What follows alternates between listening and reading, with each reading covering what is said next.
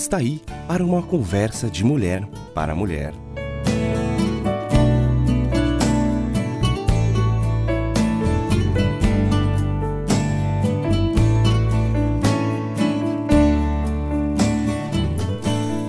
Você já usou alguma vez o aplicativo de envelhecimento? Um aplicativo que transforma o rosto de uma pessoa para ver como ela ficaria na velhice? Com certeza foi só para brincar, porque se for para postar uma fotografia numa rede social, a maioria das pessoas usa filtro para iluminar a foto, tirar manchas, rugas, clarear a pele, uma maquiagem virtual ou até vai além. Afinar o nariz, deixar a boca mais volumosa, mudar a cor dos olhos. Parece uma ferramenta inofensiva, voltada para o entretenimento, mas se tornou um verdadeiro culto à aparência o nosso rosto natural começa a se tornar tão estranho que não aplicar o filtro antes de postar os stories faz a pessoa se sentir nua. Mas a aparência perfeita nos posts e stories, na verdade, não existe. É triste ver que tantas pessoas se espelham nessas referências estéticas irreais levando a uma diminuição da autoestima e fazendo com que a busca por cirurgias plásticas para a harmonização facial tenha aumentado drasticamente. Sim, o Brasil é um dos países que mais realizam procedimentos estéticos.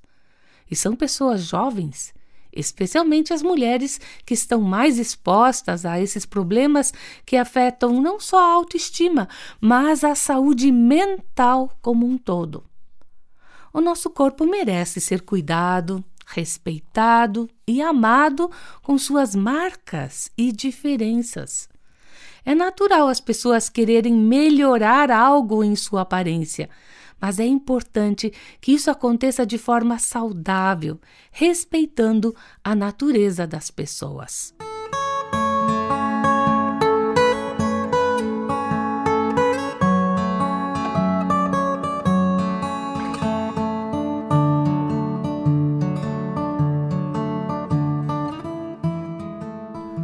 tempo passa para todos. O mundo está envelhecendo. Sim, o envelhecimento biológico é irreversível. Enquanto estivermos vivendo aqui no planeta Terra, passaremos por esse ciclo da vida. E de acordo com a Organização Mundial da Saúde, o envelhecimento passa por quatro estágios: a meia-idade, dos 45 aos 59 anos, o idoso, dos 60 a 74 anos, ancião dos 75 aos 90 anos, velhice extrema, 90 anos em diante. Atualmente também se fala da quarta idade, que reúne pessoas com 80 anos ou mais. Eu não tenho medo da idade, mas é um sentimento diferente quando constatamos que agora fazemos parte do time. Mesmo que com sessenta e poucos, não nos sentimos velhas ou idosas, mas ainda com muita energia e até achamos que ainda somos as jovens da velhice. Só não reconhecemos a pessoa platinada que nos encara diariamente no espelho. É, temos que aproveitar cada estação da nossa vida e também temos que nos preparar para o outono da vida. A Bíblia fala a respeito. Até os jovens se cansam e ficam exaustos, e os moços tropeçam e caem, mas aqueles que esperam no Senhor renovam as suas forças, dizem Isaías 40, os versículos 30 a 31. E o Salmo 92, 12 a 15 diz: Mas as pessoas que amam ao Senhor crescerão e darão frutos como a palmeira, serão fortes como os cedros do Líbano. Elas são como árvores plantadas nos jardins da casa do Senhor. Mesmo na velhice, crescerão e darão frutos, serão fortes e cheias de vida, serão uma prova viva de que o Senhor é fiel. Esta passagem não é uma receita de eterna juventude. Não, temos de reconhecer que uma das realidades irremediáveis para todos os seres humanos é o envelhecimento. Ele não apenas acontece, mas sobrevém bem mais rápido do que a gente pensa. Mas a palavra de Deus nos diz que, mesmo na velhice, podemos dar frutos, podemos ser ativos, tanto espiritual como fisicamente. Podemos aprender sempre algo novo da palavra de Deus, ser como uma árvore plantada junto à margem do rio que nunca deixa de dar fruto na estação própria, conforme diz o Salmo 1:3. Às vezes, eu noto que a maioria dos idosos abriga maior sentimento de desapontamento do que de aceitação. Quando a pessoa caminha para esta fase de sua vida, geralmente é assaltada pelo medo. Medo de problemas econômicos, de perder o cônjuge e ficar sozinha, de ficar doente e não ter quem a ajude, da solidão, de ser levada para uma casa de repouso, e tantos outros medos. Ela também é acometida pelo sentimento de autopiedade, a síndrome do coitada de mim. É duro dizer isso, mas na verdade ninguém gosta de ficar perto de uma pessoa assim. E há também o sentimento de inutilidade, que sempre vem acompanhado da seguinte indagação: viver para quê, se não sirvo para nada? O sentimento de culpa quando a idade vai reduzindo lentamente a velocidade dos passos e torna mais sensíveis as mentes. Quando a pessoa está só, com todo o tempo do mundo disponível, aí o diabo consegue enredar o idoso na armadilha da autoacusação, que vem da insatisfação pelos alvos não alcançados, pelos sonhos não realizados pelo arrependimento que agita as emoções. Contudo, nada disso procede de Deus. São emoções que precisam ser neutralizadas para não transformar a velhice, que pode sim ser tranquila e prazerosa, num tempo de amargura e tristeza. É bem melhor envelhecer e enfrentar a vida com suas alegrias e tristezas com mais serenidade, também consigo mesma. Quando compartilhamos as inúmeras bênçãos, a nossa vida se enche de alegria e gratidão.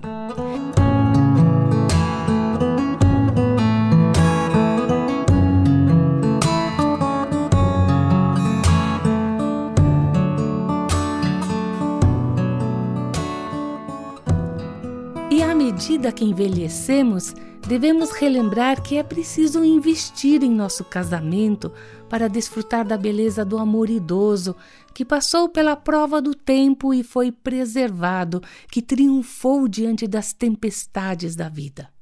Amor que ignora rugas, cabelos grisalhos, ombros arcados, músculos flácidos e ainda vê a mesma pessoa a seu lado no altar. Os casais precisam ter sempre vontade de amar, necessitam desenvolver um bom senso de humor entre si, divertir-se e rir juntos. Devem aprender a exercitar o perdão mútuo e descobrir atividades agradáveis para fazer juntos. Finalmente, o toque é o melhor modo de comunicar que se ama o parceiro. Minha oração sincera e fervorosa é que você possa envelhecer ao lado do seu cônjuge, fazendo de suas vidas uma sucessão de doces e felizes momentos, ao invés de horas infelizes e amargas.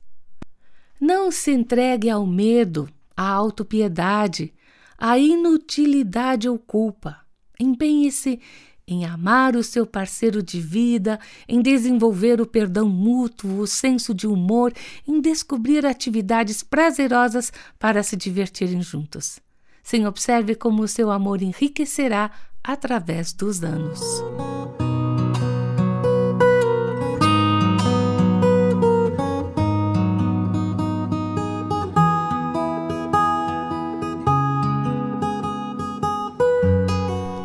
Que bom que não precisamos nos despedir da juventude repentinamente.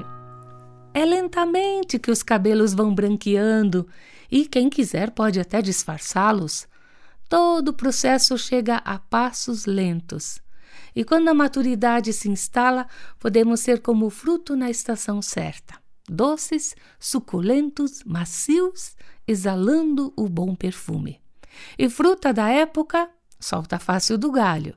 E isso, no processo do envelhecimento, pode ser encarado como aceitar as pessoas como são, olhar os outros com olhos de amor, doar-se e também retirar-se quando convém, calar e lentamente aprender a soltar. Acho que por isso Deus nos criou assim. Nós vamos perdendo a visão, a audição, a força física e assim vemos os outros com mais misericórdia. Espero que eu possa dar fruto bom em cada estação e melhor ainda se os frutos do Espírito estiverem cada vez mais maduros o amor, a alegria, paz, paciência, bondade, retidão, fidelidade, mansidão e domínio próprio, conforme fala Gálatas 5. Então vamos lá, amiga. Precisamos de aprendizagem nesse processo de amadurecer no Senhor. E podemos contar com nosso Criador e orar como salmista. Não me abandones, ó Deus, agora que estou velho e de cabelos brancos. Ainda quero contar aos jovens de hoje os teus grandes feitos e o teu poder. Salmo 71, 18. E Deus promete e está escrito em Isaías 46, 4: Eu sempre serei o seu Deus. Eu continuarei a levar vocês em meus braços até o fim de suas vidas.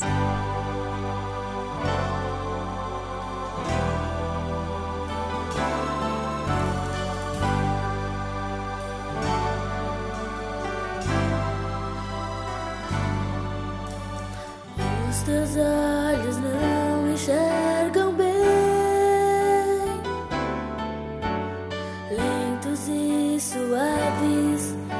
tantos passos. As rugas já frisaram teu sorriso e teu olhar. É reduzida a força dos teus braços. os teus ossos a cansaço, pois o tempo desgastou.